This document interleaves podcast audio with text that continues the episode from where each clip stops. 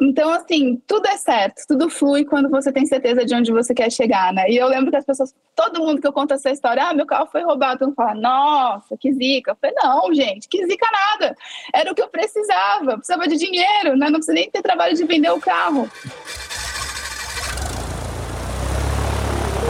India, call Lima Zero, Gol 5629. Fala, jovem do farol de pouso! É isso mesmo, temos celebridades no ar aqui para esse nosso episódio.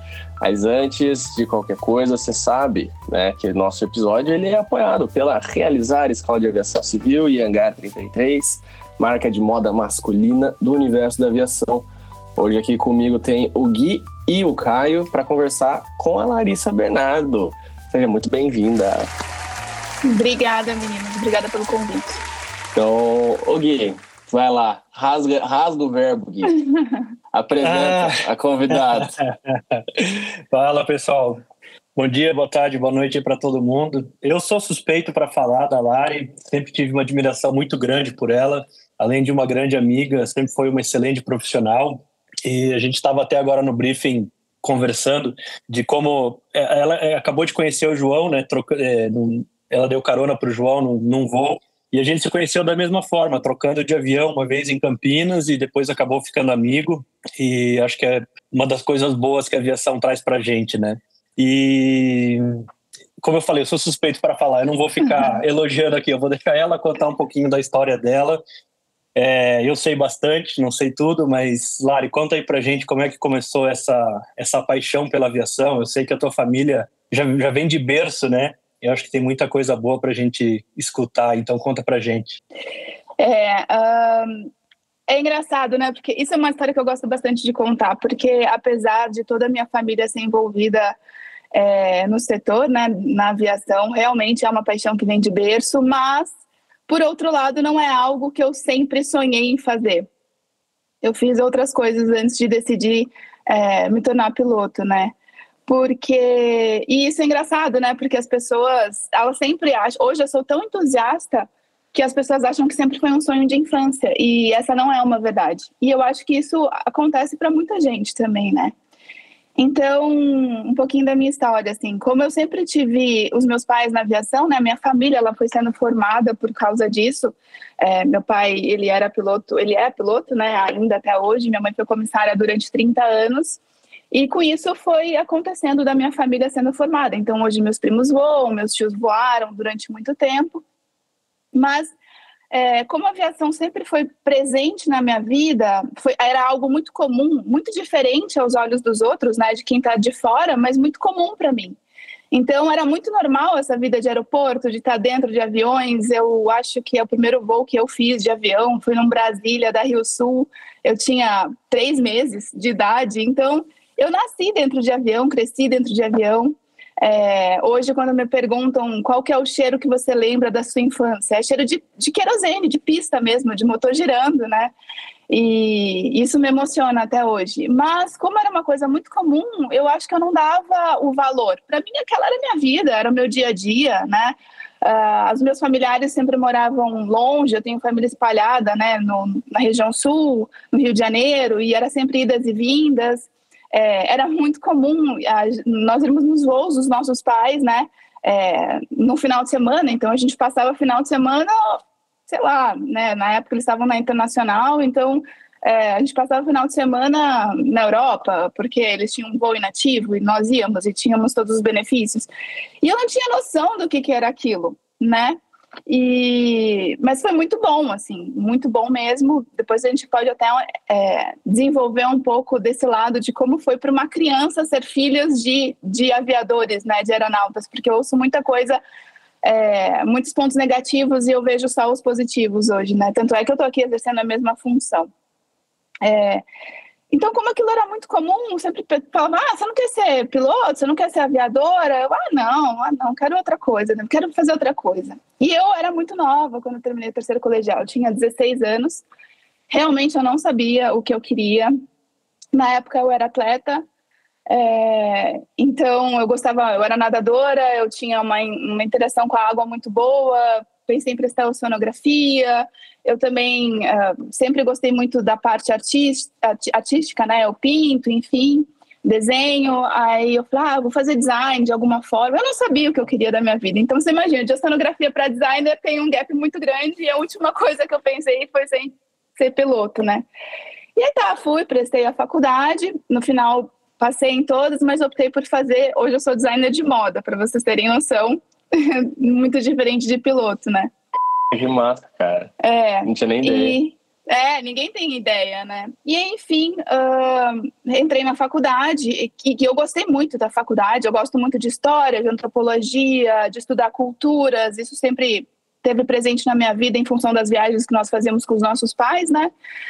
E aí eu fui fazer design porque eu achava que eu gostava da grade curricular ali da faculdade. Mas isso eu tinha 16 anos, né? No segundo ano de faculdade, eu estava com 18, eu comecei a trabalhar numa empresa grande, é, no setor, eu trabalhava no departamento comercial. E aí eu comecei com a minha rotina de gente grande de trabalhar de segunda a sexta-feira. Paralelo a isso, é, a empresa que meus pais trabalhavam quebrou e a gente perdeu todos os benefícios e toda a aviação é, na minha vida, né? Ela acabou. De um dia para o outro, ela acabou.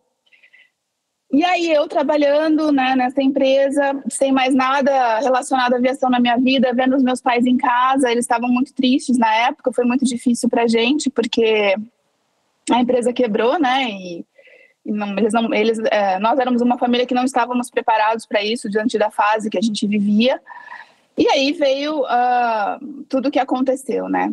E aí naquela época, para resumir, eu olhava o que eu estava fazendo, a rotina que eu tinha, todos os dias eu, morava em São Paulo, ia trabalhar no escritório, aquela rotina de segunda a sexta-feira.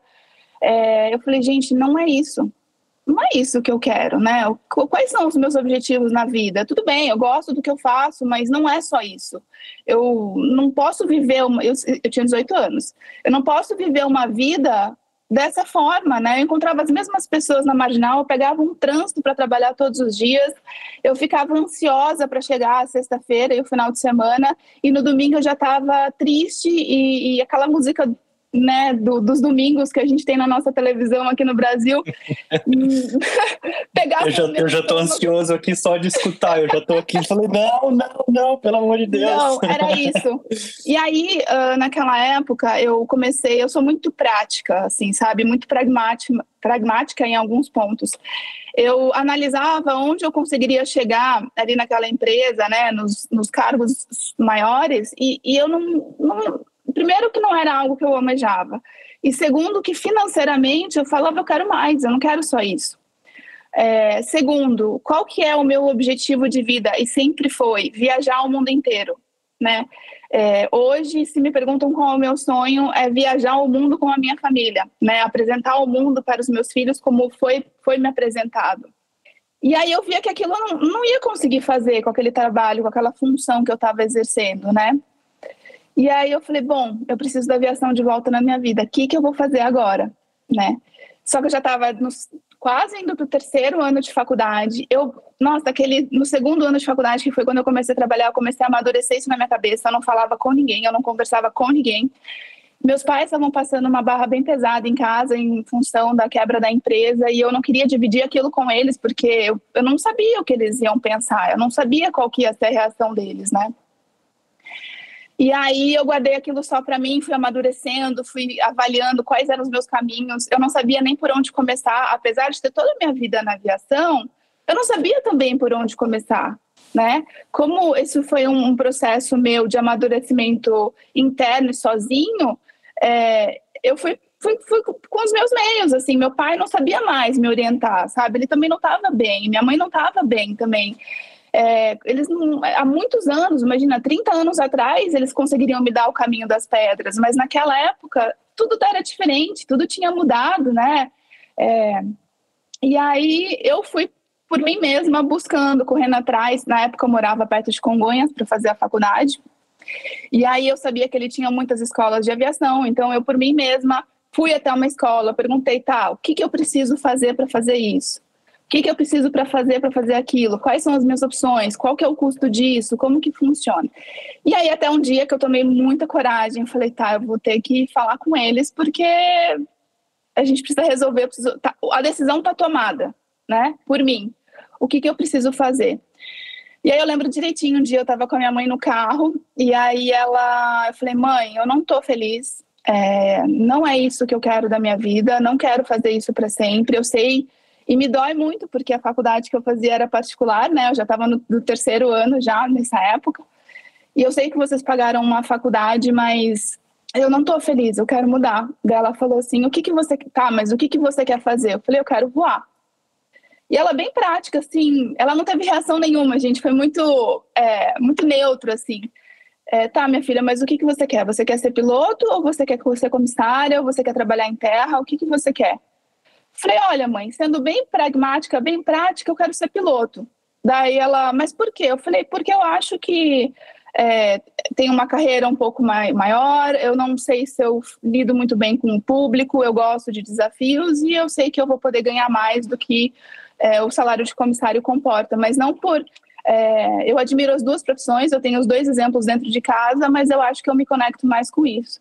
Ela falou, então tá bom, então vamos ver o que, que você precisa para fazer. Eu falei, então tá, vamos ver e, e, eu quero que vocês entendam que vocês não têm compromisso nenhum em relação a isso, é, em pagar as horas, eu vou dar um jeito, eu vou correr atrás, a gente vai solucionar, porque na época, né, era a época das vacas magras, porque a empresa onde eles trabalhavam tava, tava que, tinha quebrado, e a minha família estava em processo de recuperação mesmo, né, de como, vamos ver para onde a gente vai e o que, que a gente vai fazer agora. Né? Você estava com 18, Lai? Eu estava com 18. 18 para 19 anos. Fê Maria, cara, a postura da mulher com 18 anos, velho. É. que isso, cara, não. Mas... mas eu acho que é, eu até eu hoje eu mais madura e mais velha eu consigo ver da onde veio isso em mim, assim, sabe? É, desse meu histórico de atleta de que sempre, uh, desde, desde nova, né, eu fui e sempre entendi que era eu comigo mesma, que ninguém ia fazer por mim e que eu não precisaria, que eu poderia pedir ajuda, claro, eu sempre tive uma família muito unida, mas sou eu comigo mesma. Sou eu comigo mesma estudando, sou eu comigo mesma trabalhando, sou eu. É, eu era nadadora, então é um esporte muito solitário. Ninguém vai treinar por mim né? Ninguém vai é, cair na piscina às quatro e meia é, da manhã. Natação é o mais individual possível, né? É, então eu acho que eu fui é, sendo a minha personalidade, ela foi sendo construída é, por isso, né? Então desde cedo eu tinha os meus técnicos na minha cabeça. Você tem a opção de não treinar, não tem problema. Você não precisa entrar na piscina às quatro e meia da manhã, tá 17 graus lá fora. Mas o teu, o teu adversário ele tá entrando, né? Então a escolha é sua. Então eu sempre tive noção de que eu tinha que fazer as minhas escolhas, né? E eu sempre tive um senso de responsabilidade com a minha família muito grande também, assim, de perceber o outro, de não querer dar trabalho, né? Tudo isso. E aí eu sei que, vamos lá então, né? Só que aí sentei em casa, claro, né? Hoje a felicidade, a maior felicidade dos meus pais foi quando eu disse que eu queria seguir a mesma profissão que eles, assim. Mas eles nunca incentivaram é, mas não no mau sentido, para não. Eles sempre deixaram a gente muito livre para fazer as nossas escolhas, né? Não quiseram, não quiseram enviesar a decisão de vocês, né? Tipo, nunca. Tipo, ah, pô, vem pra cá que é legal, você tá quentinho aqui, né? Tipo, nunca, nunca. E eu sempre os vi muito felizes saindo para trabalhar. Eu acho que isso para uma criança é muito importante, sabe? Eu sempre vi os meus pais felizes, saindo para fazer, exercer a função deles felizes, assim. E, e eu falei, então tá, então vamos embora, tenho o apoio deles agora, emocional, talvez não financeiro, porque não dá, mas emocional para a gente começar. É, por onde eu tenho que começar, então, né? O que eu tenho que fazer? A única condição que eles me colocaram é: tudo bem, mas você vai terminar sua faculdade. Você está no terceiro ano, você vai terminar. E eu, ai, não. Eu queria que eles falassem: não, não termina, vai, sai, sai fora, faz o que você quiser fazer. Mas não foi essa não foi isso que eles fizeram. Então eu terminei aquele ano, de, aquele terceiro ano de faculdade, entrei no quarto, onde o quarto ano, seis meses, era só fazer o trabalho de conclusão de curso, né, os últimos seis meses. E aí o que, que eu fiz? Eu pedi demissão desse trabalho que eu estava, eu tinha um carro na época, é, para ir trabalhar, né, e aí eu pedi demissão desse trabalho no último ano de faculdade, transferi a minha faculdade para amanhã, À tarde eu estudava outras línguas e à noite eu fazia o curso de PP do lado da minha casa, ali, né, que eu ia. Então, os últimos, último ano, os últimos seis meses, na verdade, de faculdade, é, eu separei para isso, assim. De manhã eu ia para a faculdade, à tarde eu estudava outra língua e fazia meu trabalho de conclusão de curso e à noite eu fazia o PP. E foi muito difícil, porque quando eu comecei a fazer o PP, eu não queria mais saber de nada. Tipo, eu não queria mais fazer o trabalho de conclusão de curso. É muito difícil, mas mas eu estava lá e tinha que concluir, eu precisava do, pelo menos do diploma do meu ensino superior completo. Já que eu tinha chegado até ali, eu tinha que terminar, né? Para mim, na minha cabeça era assim que funciona. E os meus pais sempre falaram, né? É, você pode escolher o que você quiser da sua vida, desde que você esteja sempre estudando e trabalhando. O resto é consequência, né? E aí foi assim que eu comecei a, a tirar as minhas carteiras. E aí uh, eu sei que eu terminei, eu terminei a faculdade, entreguei meu trabalho de conclusão, foi muito legal, foi deu tudo certo. É, eu fazia o PP à noite e eu lembro que eu amava aquele curso e era muito engraçado porque eu era tinha eu mais uma menina, não era a única no curso. E eu chegava é, do meu jeito, assim, eu nunca mudei o meu jeito, né, de ser para me encaixar em algum lugar, assim. Eu sempre fui muito autêntica, então eu lembro que eu chegava à noite de sapatilha roxa no, no, no, no curso, com os meninos me assim, quem é essa patricinha chegando aqui, né? Isso aí não vai dar em nada. E eu não ligava, eu achava engraçada a reação das pessoas, né? Porque, afinal de contas, era uma estudante de moda da época, né? E aí, é, eu lembro que houve um. Eles, para incentivar a gente a estudar e tudo mais, tinha uma prova de navegação que a gente tinha que fazer e as melhores notas da sala iam ganhar uma visita à Torre de Congonhas, né? Torre de Controle de Congonhas. E aí eu sei que eu fiz a prova, eu tive a maior nota e todo mundo ficou assim, nossa, tipo, ninguém esperava, assim, sabe? E eu sempre Bom, ela, achei graça. Ela é braba, né? eu sempre é achei é graça nisso, assim, sabe? Tipo, eu sempre gostei de desafio e de, de, ser desafiada, assim, na verdade, né? E aí eu sei que a gente foi lá visitar a Torre de Congonhas, aquilo foi muito legal. E aí eu sei que uma vez que eu comecei, eu não sei, a, a sensação que eu tenho era que eu estava no caminho certo o tempo inteiro, sabe? desde que eu comecei, desde o PP, assim.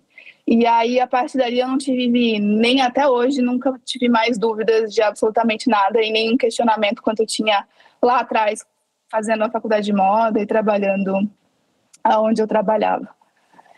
E aí, bom, enfim, aí terminei a faculdade, fiz o meu PP teórico lá em São Paulo, e aí eu falei, bom, é, o apartamento onde eu morava em São Paulo era dos meus pais, eu falei, primeira coisa, precisamos buscar rendas né? Porque afinal de contas precisamos de dinheiro para pagar o curso. O que, a gente vai fazer agora? E aquilo que eu falei lá atrás, né? Eu sempre fui muito prática, assim. É, o que, que eu preciso fazer para ter o que eu quero? Não olha para trás. Você precisa buscar a solução para as coisas. Não adianta a gente ficar sentar e ficar se lamentando do, do cenário que está sendo imposto para a gente, né?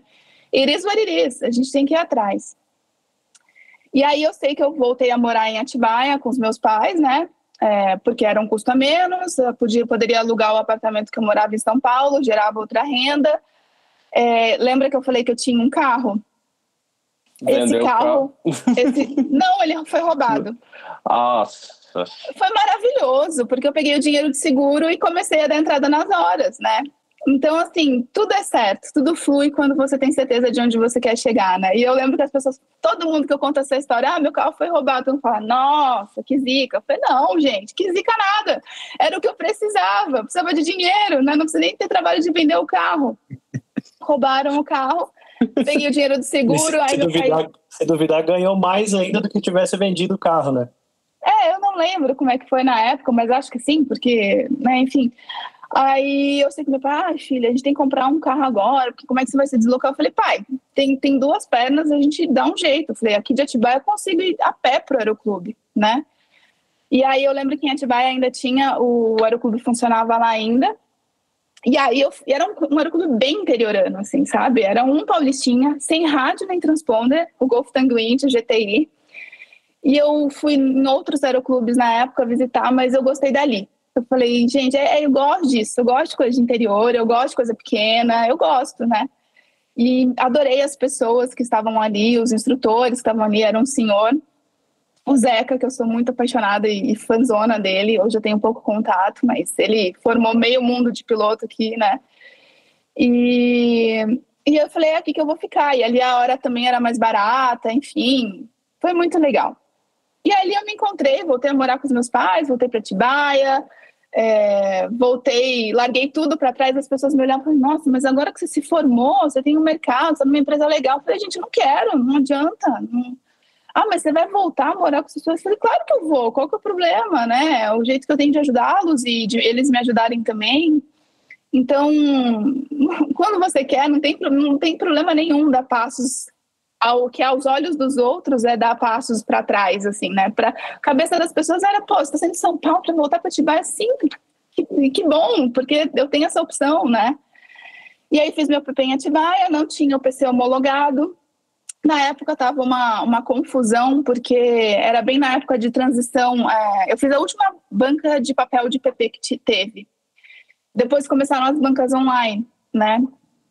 E aí, uh, eles até estabelecer todo o sistema, enfim. Eu lembro que eu fiquei um tempão, assim, sem conseguir fazer a prova do PC. E aí, eu morando em Atibaia, voando o PP em Atibaia, e fazia o curso de PC no Aeroclube de São Paulo, porque eles tinham um curso intensivo aos finais de semana. Então, eu conseguia pegar o ônibus e ir de ônibus de Atibaia para São Paulo, fazia o curso e voltava.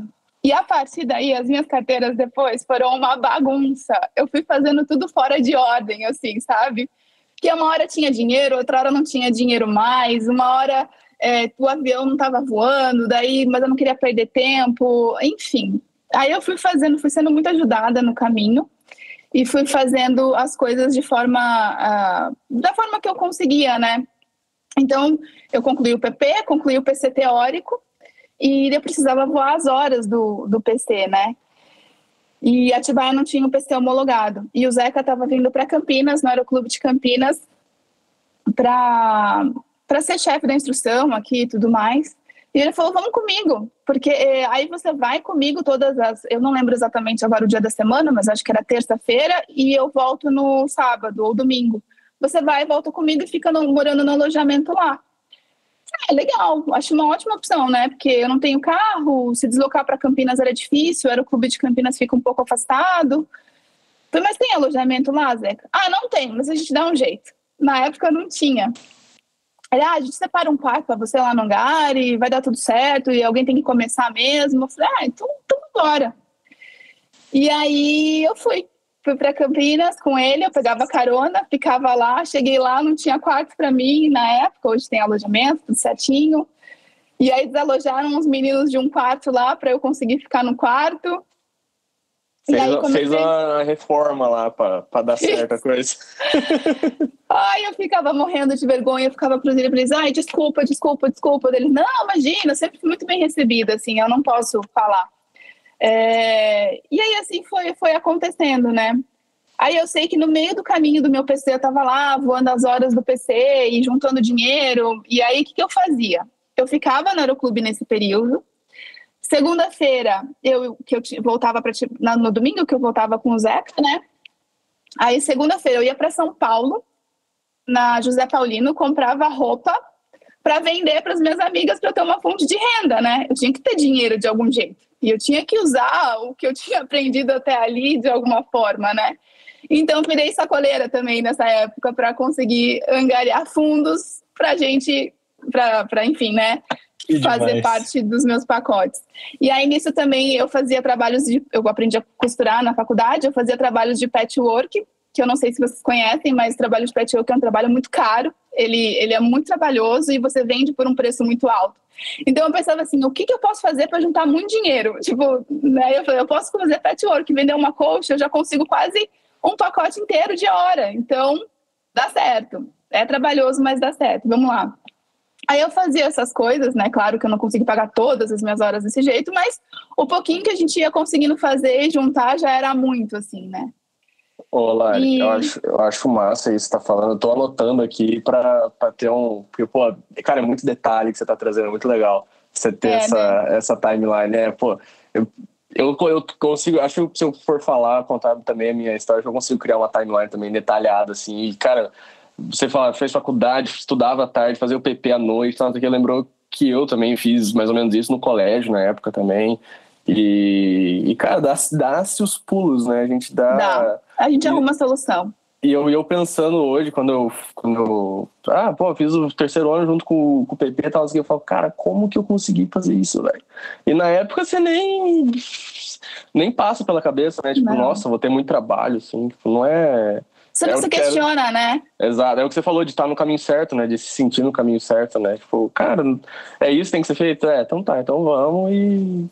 E é isso, né? Nem, nem dá tempo de pensar, né? No, se vai cansar, e não vai. Quando as pessoas te veem correndo atrás das coisas, assim, e com, e com essa, essa energia legal, e, e com positividade, e tá tudo bem, sabe? Faz parte da vida, faz parte do processo, vem muita gente querer te ajudar sabe? Os anjos, eles vão aparecendo no meio do caminho, assim, é muito natural que isso aconteça, desde que você, é, tá vendo? Desde que você seja impecável com a sua palavra, sabe? Você cumpra com seus compromissos, as coisas vão fluindo, né?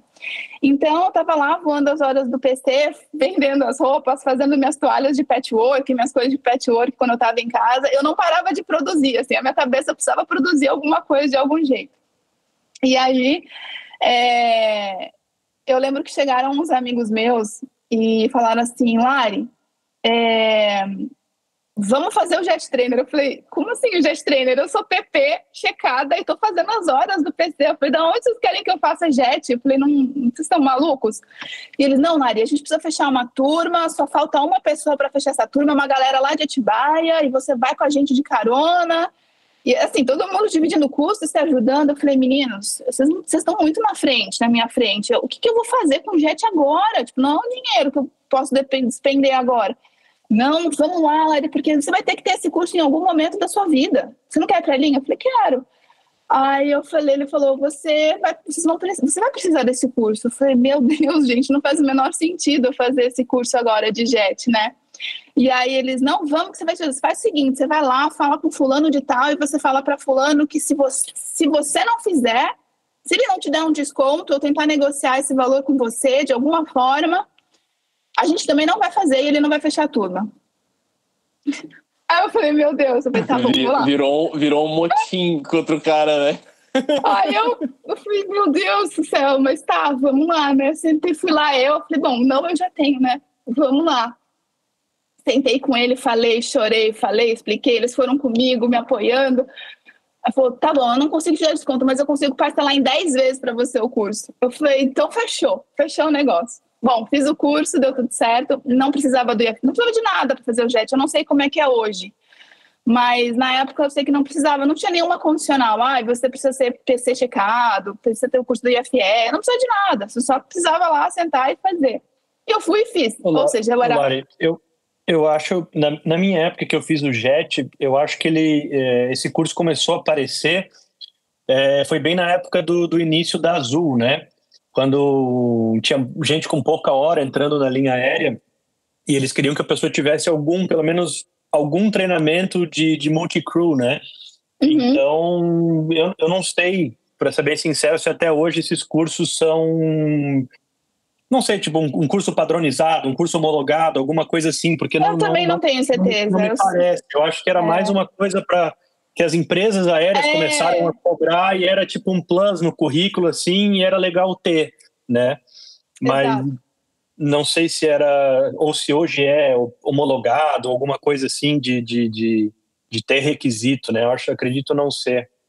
Eu honestamente não sei, não, não sei como é que funcionava, eu só sei que na época eu podia fazer esse curso e era legal dentro das legalidades, né? E aí eu fui. Aí eu era PP com jet trainer fazendo as horas do PC. Nada a ver, né? Aí tudo bem, mas tava lá. Vambora, vamos continuar. Aí foi indo, fui voando as horas do PC, tá, precisa voar IFR. Para voar as horas do IFR, você precisa da prova teórica do PC. E fazia acho que mais de um ano que eu tinha feito meu curso de PC. Voltei a estudar tudo de novo sozinha. Eu tinha feito, conclu, concluído o curso, estava com meu diplominha na mão, mas eu não tinha é, feito a banca, porque estava naquela transição de banca de papel para banca online, aí não tinha, enfim, estava uma confusão. falei, bom. Aí voltei a estudar tudo sozinha. Eu lembro que eu botei um plano na minha cabeça. Eu tenho um mês, eu marquei a prova, eu tenho um mês para fazer essa prova. E aí só estudei, estudei, estudei, estudei, estudei, porque eu trabalho muito bem com metas, assim, sabe? Com datas específicas. Você tem tal dia, porque senão eu vou, eu vou go with the flow, eu vou fluindo em outras coisas. Aí botei a meta e tal, beleza, chequei. É, chequei não, fiz a prova do PC, deu tudo certo. Aí eu falei, bom, preciso as horas de FR, né? Aí eu lembro, tá, chegando no meu aniversário, as pessoas, ah, que você precisa, você quer, você quer de aniversário e tal, não sei o quê. Eu quero as horas do IFR de simulador, quem me dá? Quem me paga? Na hora, na hora de comprar uma roupa, uma coisa, todo mundo quer, né? Aí, é. mundo... aí eu falei, não, eu quero as horas de simulador. Ah, então tá, então vamos dar de presente as horas de simulador. Aí juntamos lá, me deram as horas de simulador de presente, fiz o simulador IFR em Campinas e, e aí depois tinha que voar o IFR. Aí o avião aqui de Campinas, que era o, na época o único homologado, estava parado para manutenção. E aí eu mudei, fui voar em Bragança, porque lá eles também tinham é, N fórum. Eu parcelei, gente, eu parcelei tudo. Tudo que eu podia parcelar e jogar para frente, eu ia fazendo. Porque depois, depois eu vejo como é que eu faço, depois eu vejo como é que eu pago. E aí eu fui para Bragança para voar as horas IFR. E aí, ah não, antes disso, eu estava ainda fazendo as horas visuais, chegou esse, um desses meus amigos do JET, é, ele falou assim, Lari, tá tendo um curso lá em Bragança, que é o último curso de INVA que vai ter da tal escola associada ao Aeroclube, e eles estão fazendo um baita de um desconto. Vamos fazer? Falei, gente, eu não sou nem para ser checado. O que, que eu vou fazer o curso de, de instrutora sem, de voo sem, sem teórico? nem voar direito ainda. Tô aprendendo a voar ainda. E de novo, ele, não, mas você vai ter que ter isso um dia, você, não, você vai ter que dar instrução e tal, não sei o quê. Eu falei, ah, tá, vou fazer então, você me dá carona? Você me leva? Levo. Tipo, tava com 50% o valor do curso, sabe? Tava um negócio muito bom, assim. E eu falei, tá bom, então vamos fazer. Fui lá e fiz o curso de INVA teórico. Aí eu era PP, voando as horas do PC, com a prova de FR, é, Jet Trainer com INVA teórico. Cara, muito bom. Cara, é, é, esse é o, é, o, é o, retrato do quem quer dar um jeito, né? Exato. Aí, tava, beleza. Tava voando na frente do avião. Oi? Tava voando na frente do avião, não é assim que dizem que a gente tem que voar na frente do avião? Já tava. Eu tava aproveitando todas as oportunidades que o universo estava me dando, era isso, eu só queria ir pra frente, sabe? Aí, enfim, aí fiz o curso teórico, daí voltei a voar, né? Voltei a fazer as horas do IFR e tal, não sei o quê. E aí. É... E aí chequei, consegui checar, né, depois lá em, lá em Bragança, o, o IFR, o PC, multi-FR e tudo mais. E eu falei, bom, vou fazer o INVA aqui agora, né, porque eu preciso juntar a hora. Agora eu só preciso juntar a hora. E aí, eu, sei, eu lembro que eu terminei as horas, chequei tudo, falei, bom, agora o que, que eu preciso? Né? Vamos lá. Aí eu lembro que eu, eu precisava fazer, eu estava sem dinheiro para fazer o, o, o INVA, e aí falei, bom, mas para eu não ficar parado, enquanto eu fico capitalizando e pagando as horas né, do, do PC que eu voei até agora, como que eu faço, né? O que, que eu tenho que fazer? Aí tinha umas três provinhas, né? Que era a prova de PLA, que eu já poderia fazer, porque essa sim eu tinha que estar checada, né? PC para fazer. A prova de PLA do ICAO e a prova do INVA, porque eu fiz o teórico do INVA, mas eu não fiz a prova, né? Do, do curso de INVA. E aí eu sei que fiquei um tempão sem voar, esperando e tal, e fui fazer essas provas. Aí para o ICAO, é, eu lembro que eu já tive, tinha uma certa facilidade com inglês, porque quando eu era adolescente, a gente morou nos Estados Unidos um, um tempo, né? Mas eu, era, essa prova também estava começando aqui no Brasil, ninguém sabia direito como é que funcionava, era a primeira prova que ia ter, assim, uma das primeiras provas que iam ter, não tinha curso, não tinha nada. Eu ia Gente, eu ia na cara e na coragem, eu não sabia nem onde eu estava chegando. Eu ia fazendo, só sabia que eu tinha que saber falar inglês. Hoje a gente tem cursos preparatórios, né? Você tem todo uma, um guidance de como é a prova, não tinha nada disso. É, hoje, hoje aí... você, tem, você tem cursos do FP Aviation disponíveis na bio deste episódio, para quem tiver interesse em, em estudar ah, por cal. Aí, ó. O Captain Daniel Domingues e o Félix, tá? São parênteses só. só Sensacional, pra... isso aí. E aí, na época, eu não tinha essas facilidades. Eu sei que eu falei para o meu pai e para minha irmã. A minha irmã, ela é, o inglês dela é perfeito, assim, é espetacular. Então, eu falei, vocês vão falar inglês comigo durante 15 dias dentro de casa e é só isso que vocês vão fazer. E, e, o pai vai falar comigo só as coisas técnicas e me ensinar esses termos técnicos todos que eu preciso aprender isso, porque você fala inglês, agora termos técnicos eu não sei me explicar direito, como é que funciona. E eu sei que a gente ficou, assim, uma coisa bem família, assim, sabe? Eles iam me tomando as lições, a gente acordava e dormia falando inglês, e aí eu sei que eu fui fazer a prova e deu tudo certo, assim, mas foi desse jeito que eu estudei para a prova do ICAO, mas claro que eu já tinha uma base muito boa, enfim, né? E aí eu fiz a prova do ICAO, no mesmo dia eu fiz a prova do PLA teórico e do INVA, e aí eu já tinha tudo, estava pronta, era só voar o INVA e voar essas horas, né? Só não tinha dinheiro. E aí uh, eu lembro que o pessoal lá, né, tava, a aviação estava voltando, né? Estavam contratando bastante gente, então já estava havendo, começando a pensar num, num shortage de instrutores nos aeroclubes, enfim. E eu falei, ah, eu peguei um, um momento bom, assim. Eu peguei, na verdade, é, a quebra, né, da Varig, onde tinham muitos pilotos sobrando no mercado, mas depois voltou a, a crescer tudo, né. Então, Ô, Lari, só, também... só, um, só um parênteses para a gente colocar isso numa timeline de 2006, mais ou menos, que foi a quebra né, da, da empresa, que é a época que eu também estava começando, quebrou é, é, Varig, VASP, Transbrasil, todas, VASP, todas elas pararam de voar, né? É, para esse momento que a gente está falando do ICAO, de quando você estava com as suas carteiras prontas, a gente está falando de que ano, mais ou menos? Em três anos, mais ou menos. Três anos. Como era 2009. Eu demorei ah. três anos para checar tudo. Isso tudo. Porque é, eu fui contando para resumir um pouco a história, mas não foi tão sequencial assim. Eu parava, sumia do aeroclube, voltava, ficava capitalizando, voltava, fazia essa, esses cursos no meio do caminho que eu fui uhum. contando para vocês, aí voltava a voar, né? Então, eu demorei no final das mais de três anos. Eu demorei, isso foi em 2006, eu comecei a voar. Não, foram três anos, porque eu, em 2006 foi quando a Varig quebrou. No, eu me formei em 2008, então comecei o PP em 2008 e consegui meu primeiro emprego em 2011, né? Então deu três anos e pouquinho ali. Então foi esse Legal. tempo, não foi de um ano para o outro, não foi em meses que eu consegui as minhas carteiras, né? Toda essa história, ela demandou tempo. Eu sei de hoje de pessoas que levam muito menos tempo para se formar, né? Sim. E aí eu sei que foi isso. E aí eu tava precisando, o pessoal estava precisando de instrutor. E eu falei, bom, cansei de ficar indo e voltando, cansei de ficar peregrinando por aí pelos aeroclubes, eu vou fazer o meu INVA aqui em Bragança, que foi onde eu chequei. E, e é perto, né, de Atibaia, eu consigo pegar o ônibus de forma mais fácil, né, não fico dependendo de carona para ir para Campinas, é mais perto, mais rápido, enfim.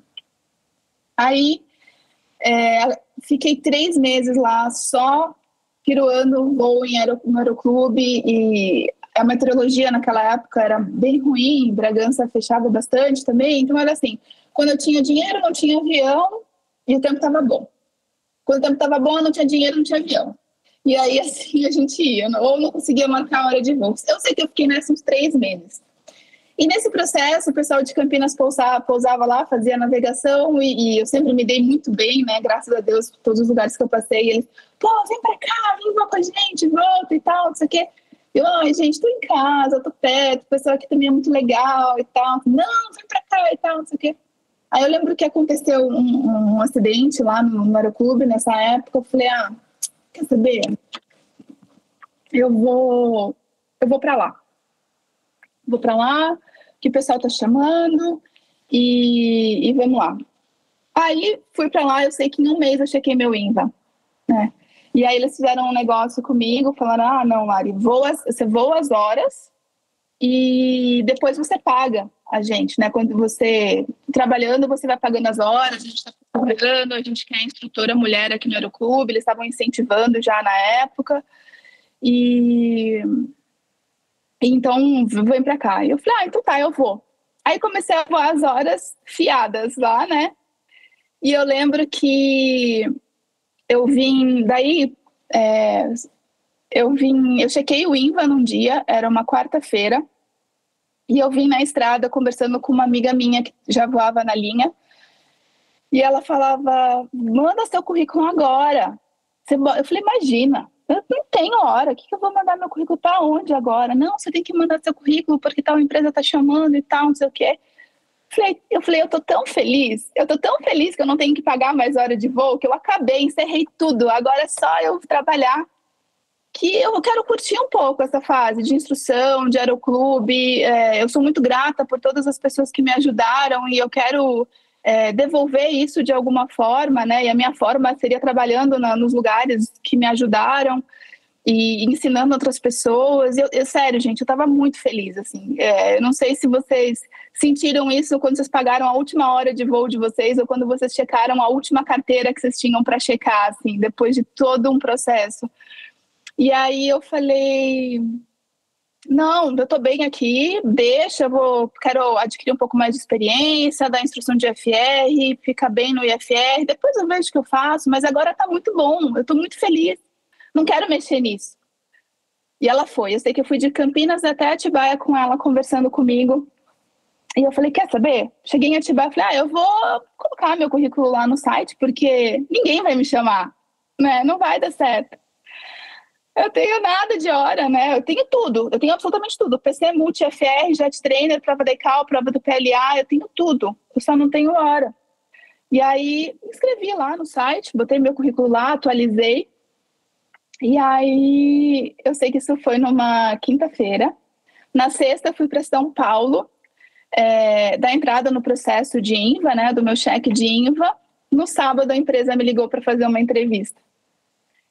Eu, eu, não acreditava. Falei, gente, mas como assim? Eu estava voando Paulistinha até ontem.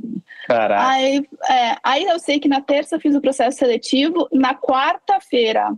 Então, assim, na sexta fui para São Paulo, da entrada no processo de INVA. No sábado, a empresa me ligou para fazer a entrevista na terça. Na quarta-feira, eles me ligaram dizendo que eu tinha que fazer o processo IFR na quinta. E na sexta, eles me ligaram que eu tinha que começar na segunda-feira seguinte. Ou seja, em uma semana, eu estava com a minha. Ave feliz. Maria. Eu tava assim, ó, foi muito inesperado. Foi muito assim eu tava, é que assim, tem que estar tá pronto. A gente tem que estar. Tá, um, resumo uma, da ópera. Em uma semana a vida deu um, uma virada. Um twist é, carpado. Um twist carpado.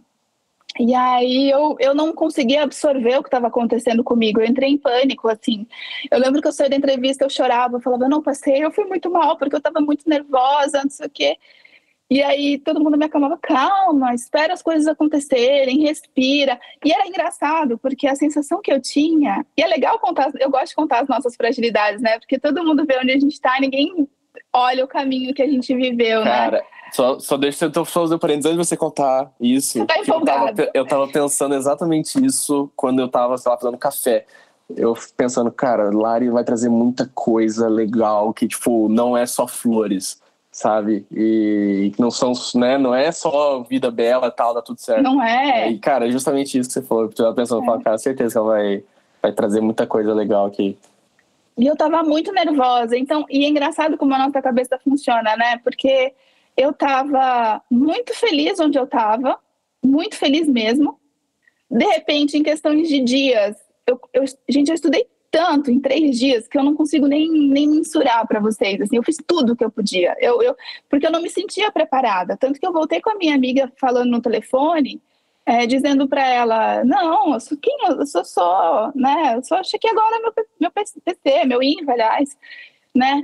E, e aí eu fiz o processo, e aquela semana daquele processo, aquilo virou minha vida sabe? Tipo, eu tinha que conseguir aquilo, eu tinha que dar certo, eu tinha que, que passar. Porque eu olhava para trás e eu me emociono de falar isso, eu vi muita coisa que aconteceu, né? Porque não quero expor muita intimidade da minha família aqui, mas foram longos três anos de recuperações emocionais e financeiras e muito difícil. É, não, a minha família não foi aquela que guardou dinheiro a vida inteira para futuro previdenciário, isso é uma coisa que a gente fala hoje, não era a realidade da época.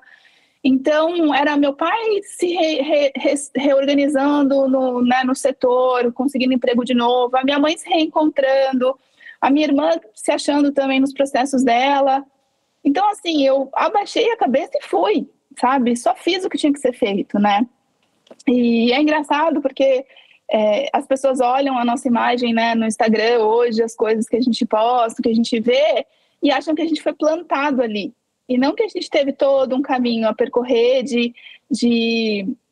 Eu não gosto nem de usar o termo dificuldades, porque eu acho que quando você quer tanto uma coisa, você só faz, você não pensa naquela dificuldade, você só vai, né? Você. Tá, é difícil. Mas o que é difícil? Gente, tudo na vida é difícil. Tudo difícil. Você se relacionar com pessoas é difícil. Você é, tudo é absolutamente difícil. Cabe a você decidir qual é a batalha que você quer lutar, né? Qual que o que, que você quer para sua vida? Tudo tem um preço, tudo tem um ônus e um bônus. Só que quando aquilo toca no seu coração e de fato é o que você quer fazer, aquilo não é mais difícil. Eu não, me, eu não, eu juro para vocês, assim, tiveram todas as histórias. Eu não lembro de dificuldades mesmo, assim, de sofrimento. Eu lembro de cansaço, mas eu não lembro de sofrimento, sabe? Então. Lari, uma coisa, é... uma, coisa, uma coisa legal que você falou é sobre estar pronto. Né? Você falou ah, que você tem que estar pronto. Mas eu acho que não só o estar pronto é você saber aceitar e agarrar as oportunidades que te passaram, né? Com a gente, o, o, último exemplo foi da tua amiga falando, não, vai lá, aplica, aplica, aplica, aplica. Só que em toda a tua história, quanta gente te ajudou, quanta gente te ofereceu carona, não foi o, a última oportunidade que você agarrou que te fez dar certo. Foi desde o início você agarrando todas as oportunidades, usando tudo isso a teu favor para chegar aonde você chegou né? E às vezes a gente vê muita gente reclamando, falando, ah, não consigo, não é para mim. Mas quantas oportunidades você deixou passar? Quantas pessoas tentaram te ajudar e você não, ou não aceitou uma carona, ou ficou com medo de morar num alojamento de aeroclube, sabe? Então isso é muito legal também. Você sim tem que tem que estar tá pronto. Mas o que que te faz estar tá pronto? Foi Exato. todas essas oportunidades e toda essa garra que você teve lá desde o início de falar não, eu quero chegar lá. Aí quando você chegou lá, que ela falou da, da para você mandar o currículo, aí sim você estava pronta. Olha que lindo. Exato. E eu acho que durante esse processo, se eu olho para trás e vejo, eu sempre, durante todo o processo, eu fiz tudo com muita entrega, assim, sabe? Muito amor e muita praticidade. Então, tá, o que, que eu preciso fazer? Meu pai sempre me falou isso e é muito legal falar para as pessoas que estão começando. Vive a fase uma fase de cada vez. Eu vejo hoje muitas pessoas é, começando o PP e, e, só pensando na linha, ou só pensando na executiva, ou só pensando lá na frente. Eu acho importante você ter um objetivo, mas você tem que saber do que você está fazendo agora. Então, se o avião que você está voando agora é o Paulistinha, você tem que saber absolutamente tudo do Paulistinha. Não interessa você saber tudo do 777, do 37, do Airbus, do não, é, é, legal que você saiba, é muito legal, que bom, mas você sabe do que você está fazendo agora? E você sabe muito bem feito o que você está fazendo agora? Não, a gente não pode desdenhar o que a gente tem nesse momento, né? Então faça o seu melhor agora, porque o resto, o seu caminho, ele vai ser feito de consequências e dessas pessoas que estão vendo, observando a sua dedicação, né? Quem é que está lá? Acordando cedo, tirando avião do hangar, abrindo porta de hangar, tá lá, ah, mas tá chovendo, não vou para o aeroclube. Vai sim, vai lá, você vai conversar com as pessoas, você vai conhecer as pessoas, você vai ouvir histórias. Não é o que você quer fazer? Aprenda com quem tem mais experiência com você. E na aviação a gente aprende muito mais ouvindo histórias do que até vivendo, porque muita coisa a gente não vai viver. Por isso que a gente está aqui, né, para compartilhar essas experiências, né? Então, é, colegas que passam por é, situações de emergência, você aprende muito mais com a história, com os acertos e com os erros, do que porque às vezes você nunca vai passar por aquilo lá, né? E cada um constrói a sua história também, cada um constrói o seu caminho, né? Cara, tô até, até que eu, eu ia falar um negócio e perdi o, perdi o mas eu ia, eu ia complementar o que você disse de, de viver aeroclube que eu tenho vários amigos meus que foram meus, meus calouros na faculdade e tal, e a gente fala até hoje, e aí chega no INVA, né? Ah, fiz o INVA ou chequei o PC e agora? Né? What now? E aí eu falo, cara, vai viver ao clube, velho. Cai, é. cai de cabeça.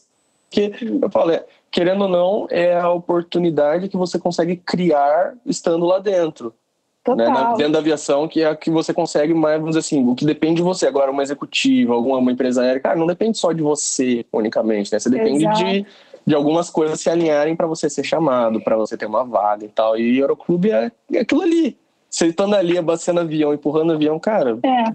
você vai aprender, vai, vai se destacar ali, né? É e assim, gente, as pessoas elas estão elas estão te observando o tempo inteiro né? E, e a aviação é muito, o mundo é pequeno, a aviação é menor ainda e aquelas pessoas que estão ali, elas daqui a pouco você vai reencontrá-las em algum momento. É, e não é, eu não falo isso porque às vezes pode dar uma conotação de, de interesse e não é interesse. É só você fazer realmente o seu melhor e aquilo que vai te levar em algum, vai te levar em algum lugar, né?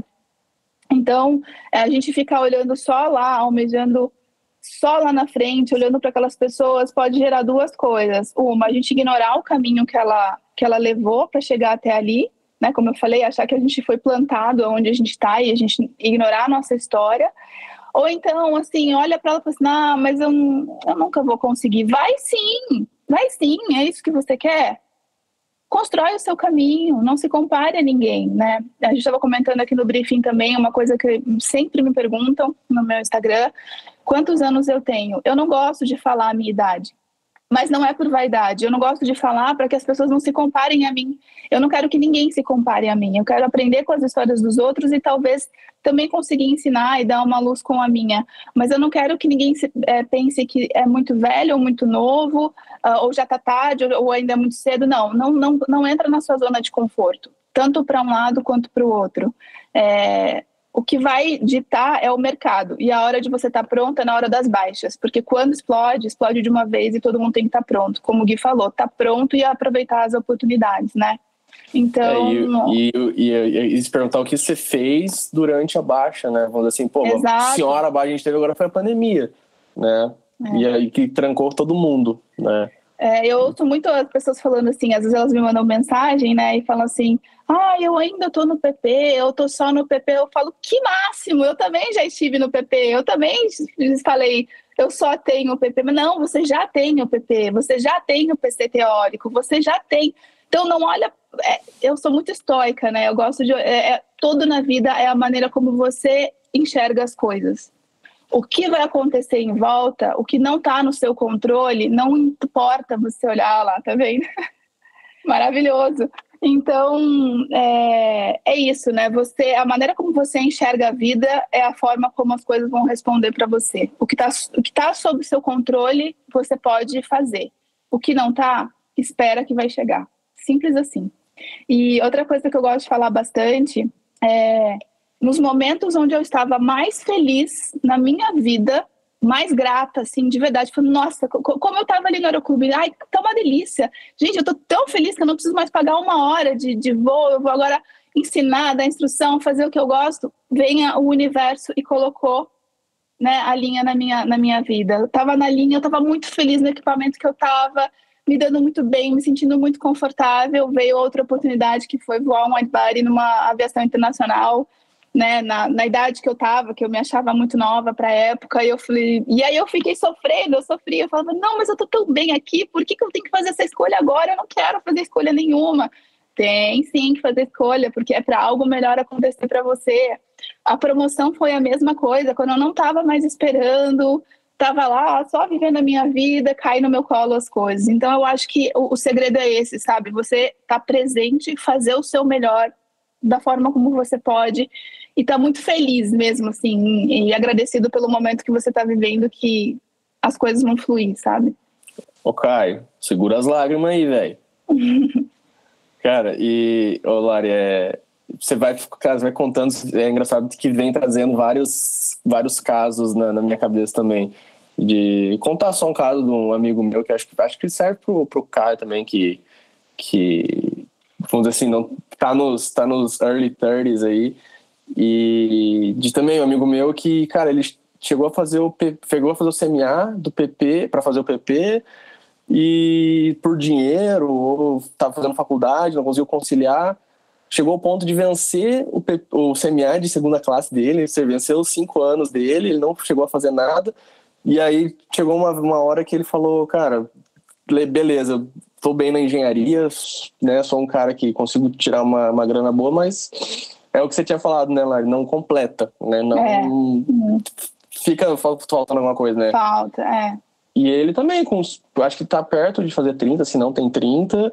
E começou o PP, voltou para a sala de aula, é, largou temporariamente o emprego dele, começou a. Sabe, foi meu aluno no, no PP, foi meu uhum. segundo meu aluno teórico, meu segundo aluno como instrutor prático, né? Então. E aí hoje tá lá, tá como instrutor de planador, tá juntando as horas, voando o PC prático dele. E, e, e criou, criou meios para poder chegar lá. Né? É, o, é o que você acabou de falar também. É engraçado que as, as histórias, vamos assim, elas se repetem de certa forma, né? Para quem é. realmente quer a coisa, né? É, é até é, talvez esteja com um pouquinho de barulho aqui, mas até a minha própria história é meio que assim, né? Eu fiz o meu, meu teórico, eu fiz com 18 anos, né? E eu levei 11 para começar a voar. Olá, tá bem? Então, então assim, é justamente essa, essa parada que tu falou de, de não, não basear a sua história pela timeline do outro, né? Exato, é, exato. Quando a coisa tem que acontecer, a coisa acontece. Eu hoje em dia vejo que eu precisava desse tempo para amadurecer uma série Isso. de outras coisas na minha, na minha personalidade. Se eu tivesse feito naquela época, poderia ter funcionado, mas talvez eu não seria o aviador que hoje em dia eu tenho em mente que eu quero ser. Perfeito. Sabe?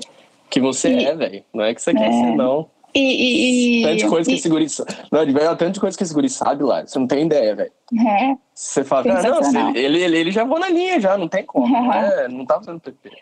E outra coisa que. É... Ixi, me perdi agora. Calma aí. Bah, desculpa. Não, imagina. Daqui a pouco vem. Vamos continuar aqui. Daqui a pouco, daqui a pouco volta que eu, que eu ia falar. Não, mas e só e outra coisa que eu lembrei que você comentou de, de não se comparar, né? Que é que é, tem uma frase legal, né? Comparar o seu bastidor com o palco dos outros, né? Acho que é uma frase que, que resume bem isso. Mas tem um comandante que, que frequentava o aeroclube lá, que ajudava o pessoal a entrar na linha e tal. E ele, toda vez que tinha uma reunião com os instrutores tal, ele falava: Pessoal, então, sou comandante Fulano. Começar aqui, a única diferença entre eu e vocês é que eu comecei um pouquinho antes. Perfeito. Só, né? Então, isso, isso eu, pô, isso ele falou em 2018, a primeira vez que eu ouvi isso, e eu guardei isso até hoje, que realmente, poxa, faz muito sentido, né? Perfeito. E o, o caminho todos vamos percorrer. e, e ah, forma. lembrei que eu ia falar, o Caio falou um negócio que me fez pensar em outra coisa também, que é o seguinte, assim, é, eu acho que todo o nosso caminho, ele é importante, sabe? Aquela história de que você tem que ter um objetivo, mas a jornada é realmente o que vale a pena, é um fato na minha vida. E porque hoje eu sou uma pessoa, por exemplo, eu quando acabei de contar é, a minha história, né? Hoje eu sou uma pessoa que eu não posso reclamar da rotina que eu tenho, né? Eu vim para aviação não por amor à máquina. Hoje eu sinto amor à máquina, hoje eu sinto amor à profissão, mas eu vim porque eu queria mudar minha rotina. Eu sabia que aquela rotina que eu tinha não era legal né? Então as pessoas perguntam muito sobre a nossa rotina também, como é que é, e tem muita curiosidade sobre isso, né? Eu sou uma pessoa extremamente apaixonada pela rotina que eu tenho. Não quer dizer que não é cansativo, não, não é não quer dizer que não é pesaroso em alguns momentos. A gente que acabei de ser tia, né? Meu sobrinho nasceu agora e às vezes você quer estar presente e, e não consegue mas uh, é, faz parte das, da escolha que eu fiz. Então, nem tudo são flores o tempo inteiro, mas a gente tem que ter consciência daquilo que a gente quer e o que nos faz feliz. E eu tenho muita consciência disso, que hoje é puxada a rotina, tem as, os pontos é, difíceis de serem encarados, né?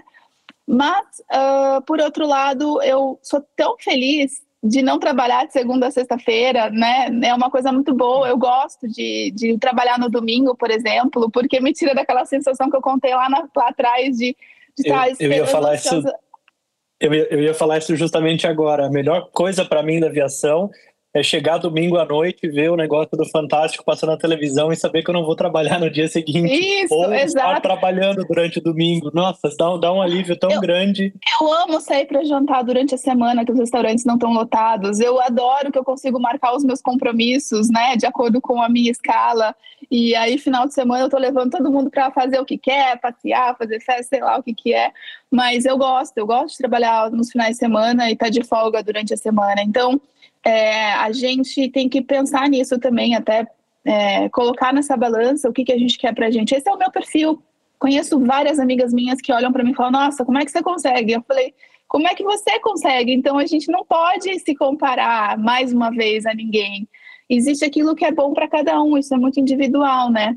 E em relação à minha família, assim, né, que é muito legal, assim, eu acho que é, eu sou uma pessoa que eu não tenho traumas de infância relacionado ao trabalho dos meus pais. Pelo contrário, eu lembro que eu era pequenininha e tinha teve o dia do aviador e o dia da comissária e meus pais vestiram de uniforme, foram na escola e eu tinha maior orgulho daquilo. Eu achava o máximo os meus pais serem diferentes dos pais dos meus coleguinhas, ah, assim, puta, sabe? E, e, e destoa muito, né? Pode chamar atenção, né? Fala, é, eu achava muito legal que meus pais tinham um trabalho diferente dos trabalhos dos meus, é, dos meus colegas e adorava vê-los de uniforme. Nunca os vi saindo é, tristes de casa para trabalhar. Isso foi uma coisa que sempre me chamou muito atenção. Então, eu acho que é, uma vez que uh, é, é, bom as pessoas que têm filhos já hoje estão em dúvida, de repente, como tripulantes, como é que as crianças vão encarar isso, vai da forma como você vai lidar com os seus filhos, né? Então, o seu filho vai sentir, você sempre vai ser o exemplo. Acho que a gente educa muito mais pelo exemplo, né?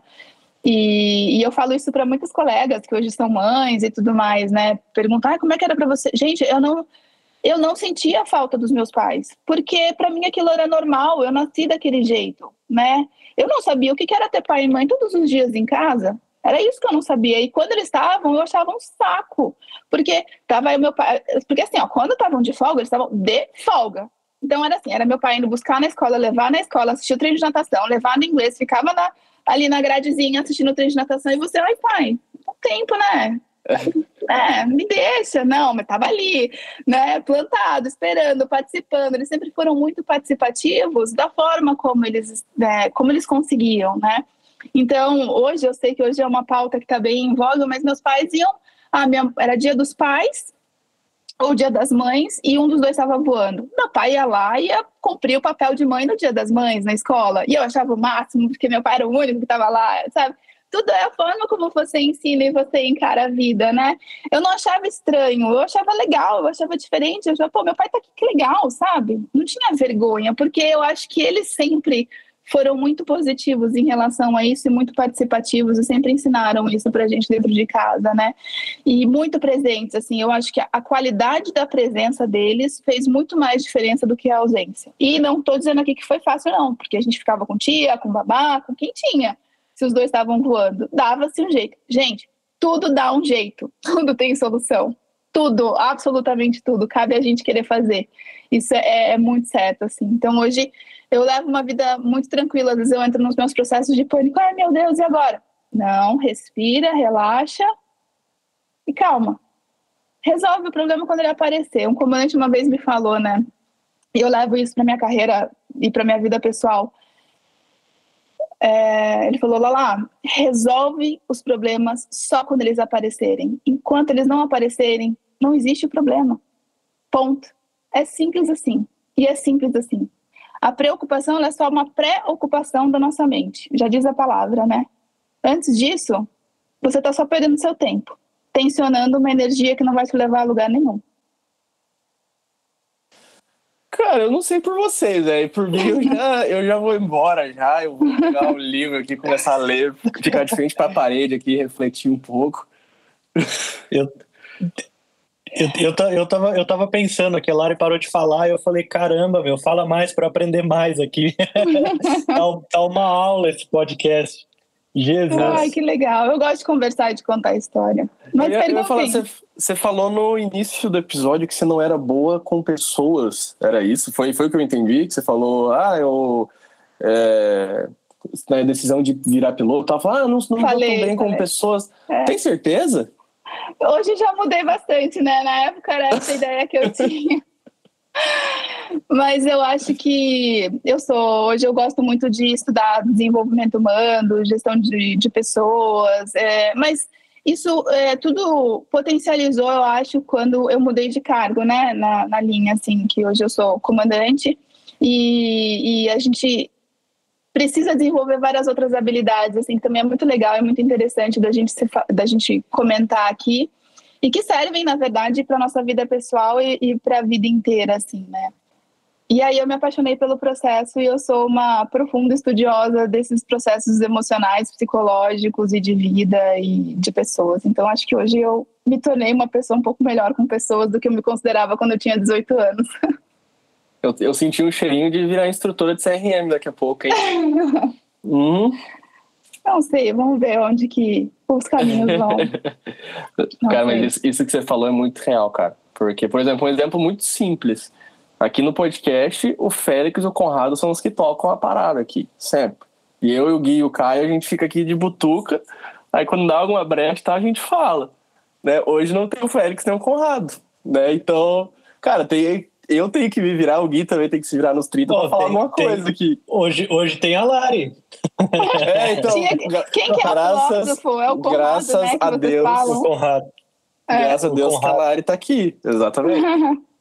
Mas em outra, é, já para falar, né, já que eu estou aqui para falar, então vamos falar. É, outra questão que as pessoas me perguntam muito é sobre o feminino, né? Porque ainda somos muito poucas mulheres aqui. Eu acho que esse podcast, inclusive de outubro, falando do Outubro Rosa, justamente é, é, é para isso, né? Para a gente elevar essa pauta. Ainda somos poucas. É, eu não me lembro exatamente o número agora, eu posso estar errada mas eu acho que nós no mundo somos meio por cento dos pilotos são mulheres. Se eu não me engano, no Brasil são 2% apenas, não lembro desse número com exatidão, posso estar errada também. Mas sei que desses meio por cento só são comandantes, né, na, nas linhas. Então a gente ainda tem poucas mulheres, né? E, e, é uma coisa que as pessoas me perguntam muito sobre essa resistência, se há, se não há.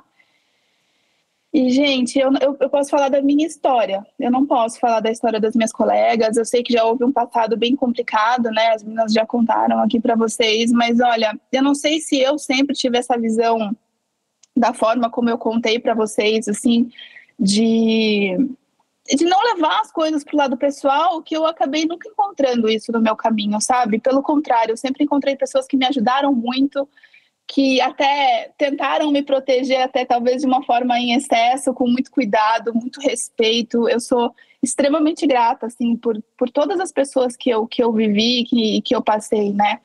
É, eu falo, eu costumo dizer que gente maluca existe em todos os lugares, né? Então, você vai encontrar pessoas que não acreditam em você, você vai encontrar pessoas que são grosseiras com você em algum momento, mas é, eu me pergunto assim, vale a pena a gente levar para o lado pessoal isso, né? Será que é uma questão comigo mesmo ou será que é uma questão dela, né? E então, se a gente não leva para o lado pessoal, você não entra dentro de algumas alguns algum, algumas alguns conflitos que eles estão ali é, é, prontos para acontecer, né? E cabe a gente é, entender onde que a gente está tá entrando, né? Então, eu sempre tive muita consciência do meu lugar, assim, nesse planeta, né, de, de todo meio.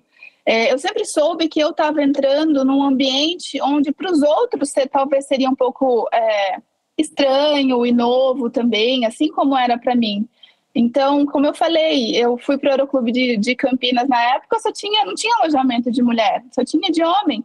E eu tinha consciência de que eu era o diferente naquilo, né? E não de um mal, num mau sentido. Eu, eu tinha, eu era eu era nova ali naquela naquela matilha, né? Eu tinha que eu, eu entendia que eu era diferente, que para era, era diferente, sempre entendi que também era diferente para os outros.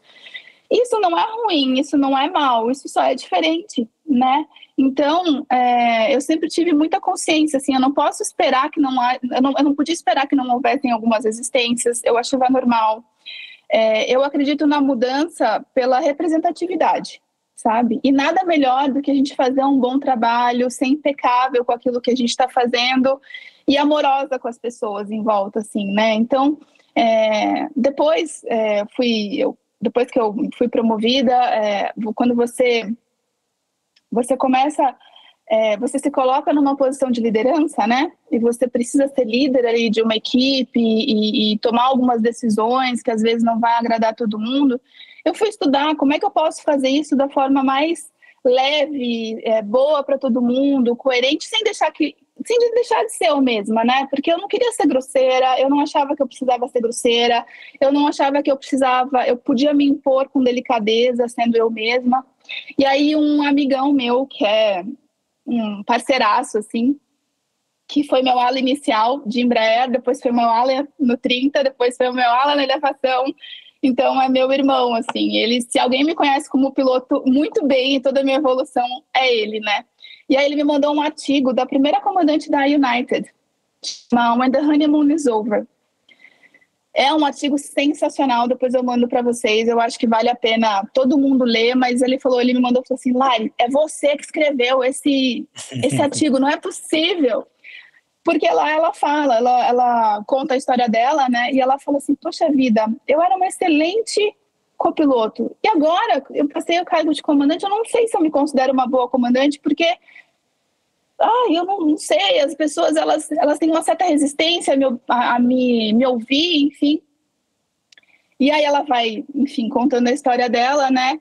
E ela chega à conclusão de que ela fez as tentativas dela estavam sendo todas enviesadas para aquilo que ela que falavam para ela que ela tinha que ser e não o de fato que ela acreditava ser, né? O que aquilo era bom, coerente e correto para ela.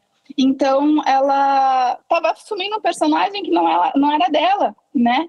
Então ela tentava ser mais grosseira, ela tentava impor algumas coisas e, e aquilo não era dela, né? E, e, eu me vi muito naquilo. Falei assim, gente, eu preciso achar meios uh, de eu me comunicar aqui de forma não violenta, né? Usando os artifícios da comunicação não violenta. E aí eu comecei a perceber o outro de outra forma, né? Então, não que eu não tenha encontrado alguns embates na minha carreira e na minha vida, Encontrei, encontrei pessoas que falavam que é, eu era mais uma patricinha que não sabia o que eu queria da minha vida. É, encontrei várias coisas, mas é de novo, a gente que escolhe o que a gente ouve ou não ouve. Eu, eu ouvi aquela pessoa falando, meu Deus, ela não sabe nada do que ela tá falando, né? Gente, ela não tem a menor noção de quem eu sou, nem do que eu quero nem de onde eu quero chegar, né? O julgamento é dela. Então, eu aprendi que sempre quando alguém está comunicando comigo alguma coisa, com alguma resistência ou com algum nível de grosseria, de violência, eu vou querer ouvir, porque aquilo lá tem algum sentimento, né? Dentro daquela comunicação daquela pessoa. Então, como que eu faço para entender o que ela está querendo me dizer? Tem várias formas da gente fazer isso, né? E aí, é, nesse artigo ela fala uh, que há estudos psicológicos, né, que, por exemplo, eu ingressei nesse meio sendo é, né, no gênero, eu sou mulher. Eu eu tô ali, eu sou nova, as pessoas não estão acostumadas a, a, a, encarar ali, a viver. Elas, para elas também é uma surpresa, para elas também é uma novidade, né? Então, o que acontece muito é que as pessoas elas vão reagir, né? Falando de homens especificamente, às vezes que eles não estão confortáveis com aquilo, mas às vezes o desconforto não é algo ruim, tá?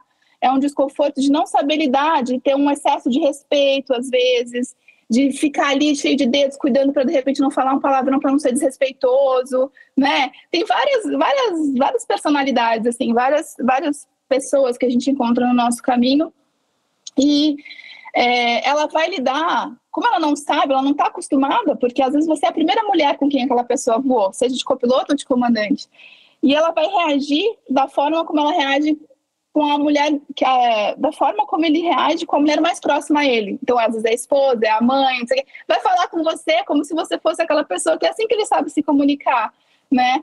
Então tá tudo bem, vamos lá, como é que eu te ajudo? Eu te, como, é que eu te, como é que se ajuda nesse processo, né? Como é que eu te deixo à vontade e eu também fico à vontade? Vamos, vamos se ajudar. E assim as coisas vão fluindo, então quando você ouve algum tipo de resistência, eu sempre paro e pergunto: eu entendi, mas como que eu posso te ajudar em relação a isso para que você me ajude também? Como é que é, esse é o começo, né?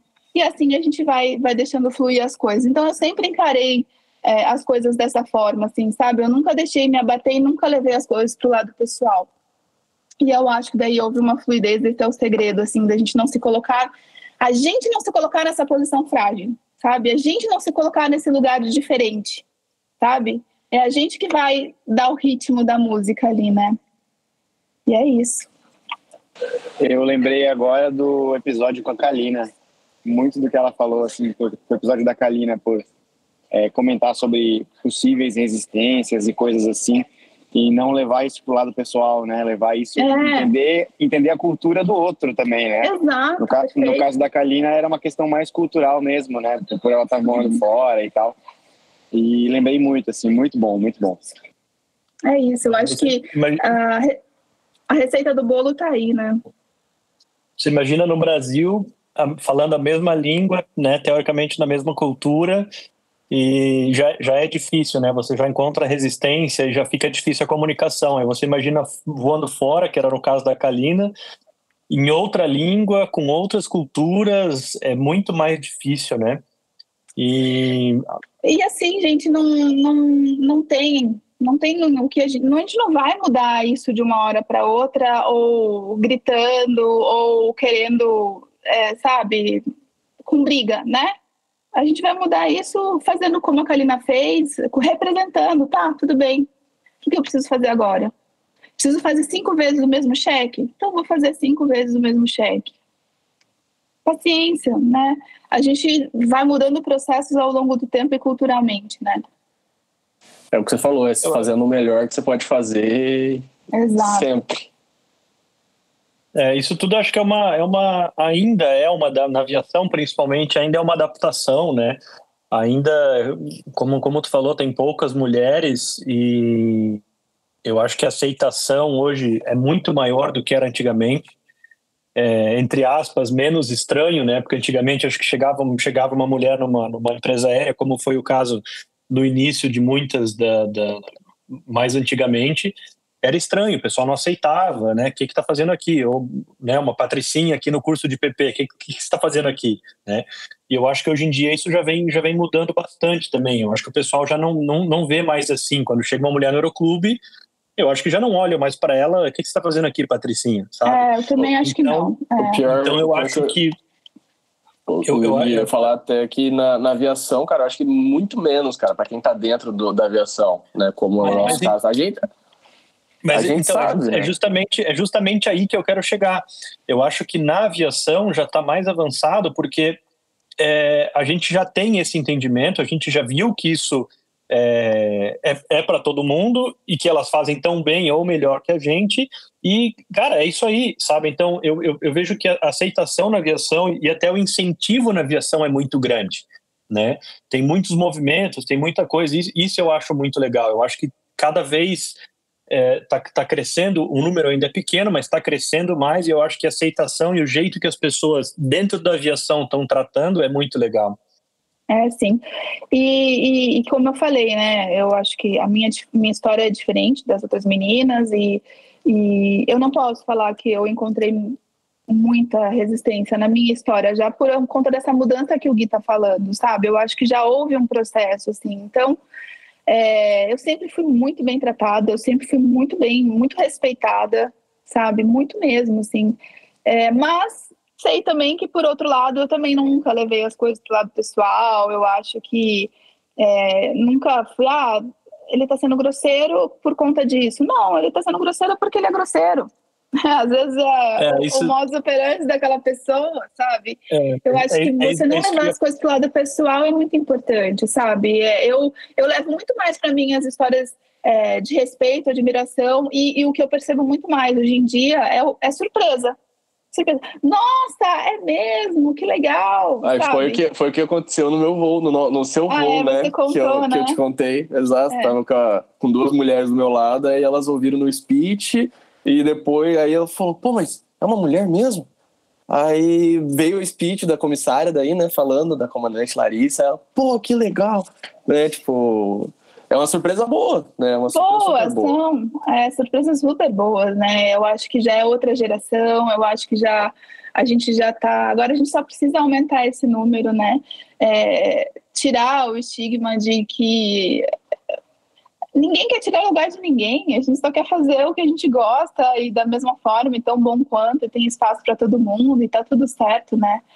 É, é muito mais surpresas boas e, e, assim, eu sempre tive as mesmas oportunidades, eu sempre tive. Foi tudo muito. É, eu acho que à frente do tempo, como o Gui falou, assim, eu acho que na aviação a gente caminha um pouco à frente em algumas pautas que são muito importantes, assim, e muito, muito, muito legais, muito legais mesmo. Olha, eu não sei vocês, se vocês querem comentar alguma coisa, mas eu acho que já deu um senhor episódio isso aqui. E, e tenho né, só que agradecer a Lari pelo, pelo que ela contou aqui, pela aula que foi isso aqui. Né, eu não sei se você quer comentar mais alguma coisa, Lari, Uh, tem planos para o futuro? Tem pretende ficar na aviação comercial brasileira? Pretende ir overseas? Tem ou, ou nem pensa sobre isso? Gente, eu sempre, como eu estava falando para vocês, assim, eu sempre fui muito, eu fui muito, eu sempre vivi muito presente, assim, e deixei muitas coisas fluírem, acontecerem. Claro que é, a gente sempre tem, a gente sempre almeja outras coisas. Eu quero ser instrutora, ainda quero ser esticadora, quero de repente chegar é, em algum outro lugar, né? Enfim. É, mas a minha intenção sempre foi e sempre vai ser deixar a vida das pessoas mais leves, assim, independente do que eu venha a fazer, sabe? É, então, claro que a gente quer sempre para frente, né? Quero voar um wide body como comandante agora, mas eu não almejo grandes, muito, muito, coisas muito maiores, assim, sabe? Eu acho que eu sou tão feliz, de verdade, com o que eu faço, que o que vier para mim vai ser só agregar, assim, eu acho que o segredo é esse, sabe? A gente está bem e feliz com, e com o que a gente tem e, e grato mesmo, de verdade. Não, eu, essa palavra virou meio clichê, mas eu não consigo encontrar outra, assim, mas enquanto estiver tocando seu coração, você está no lugar certo onde você tem que estar tá, para que daqui a pouco algum, alguma coisa melhor e maior apareça, assim, né? Então, o que eu quero, você me perguntou, ah, você almeja? Eu almejo só fazer o bem para as pessoas, incentivar, facilitar a vida dos colegas, deixar o clima mais leve, mais, mais agradável, inspirar as pessoas, né? continuar é, dizendo para qualquer um, seja na aviação ou qualquer outro lugar, só vai, faz, sabe? É, eu tenho quatro quatro regrinhas assim que eu levo para minha vida e todos os dias eu acordo pensando nelas. E, e se eu fiz esse checklist, né, que a gente vive a base de checklist, se eu fiz esse checklist na minha vida, as coisas vão fluir, que é eu sou, eu tento ser impecável com a minha palavra. Eu ofereço sempre o meu melhor. Eu não tiro conclusão de nada do que está acontecendo, eu deixo acontecer e eu não levo nada é, para o lado pessoal fiz esse checklist, tá tudo certo, eu sei que o que melhor, o melhor vai acontecer. Tá tudo certo. O que importa é a gente fazer o bem, só isso. Larissa Bernardo, durante... senhoras e senhores. durante o briefing aqui, a gente estava falando que a intenção do podcast é a gente deixar uma mensagem positiva, né, para incentivar todo mundo. Acabamos de ganhar a melhor palestra de todas sobre positividade e do que fazer. Lindas palavras, Lário. Foi, Olá, foi uma Obrigada. aula. Eu tenho, eu tenho, certeza de que quem chegou até o final aqui está tá tão encantado com você quanto a gente aqui ouvindo de, de camarote. Foi, foi uma lição de vida, tenho certeza. Que bom, fico feliz. É, o que vocês precisarem sempre, contem comigo, estou à disposição de vocês. Vamos tentar fazer essa corrente do bem chegar o mais longe possível e um ajudando o outro, que é isso que o mundo precisa, independente de onde a gente esteja ou o que a gente esteja fazendo. Bom, só me resta agradecer aqui, né, mais uma vez. É, fui muito feliz de ter, ter te encontrado pessoalmente antes desse, desse episódio, né? Também deu para deu trocar um pouquinho de, de palavra pessoalmente ali, apesar de, de ter sido curtinho, mas muito obrigado mesmo, Flávio. É, como, como eu disse, né? não sei se a gente falou isso gravando, não, foi no briefing, né? Eu, pô, eu sigo o Alário, o Gui, o Félix, todo essa turma, cara, tem mais de 10 anos. Né, poder estar tá aqui hoje e, e, conversar olho no olho, né, já é, é muito, muito bom mesmo para mim, fico muito contente.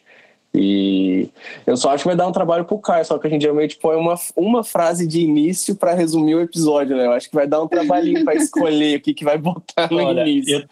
Eu, eu, eu, eu, separei, eu separei uma, uma boa ali, eu até marquei aqui o horário.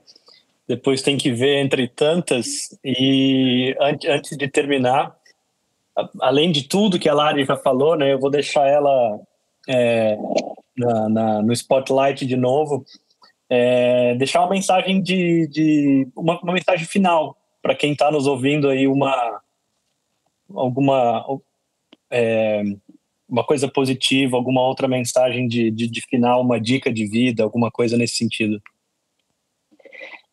Eu acho que entra dentro dessas últimas quatro frases que eu, que eu falei para vocês, assim, somando a mais duas. É, primeiro, não se compare com ninguém. Faça o seu, faça você o que, o que precisa ser feito, sabe? E, e, e dentro disso, é, então, seja sempre impecável com as suas palavras, sempre. É, ofereça sempre o seu melhor, acorde com esse propósito para aquele dia. Qual que é a sua tarefa do dia? Estudar? Só ir para o clube e ficar lá? Ofereça sempre o seu melhor. Seja impecável com a sua palavra, não tire conclusões, não leve as coisas para o lado pessoal. Cada um está vivendo a sua história. Aquilo lá que a pessoa te falou, às vezes não é com você.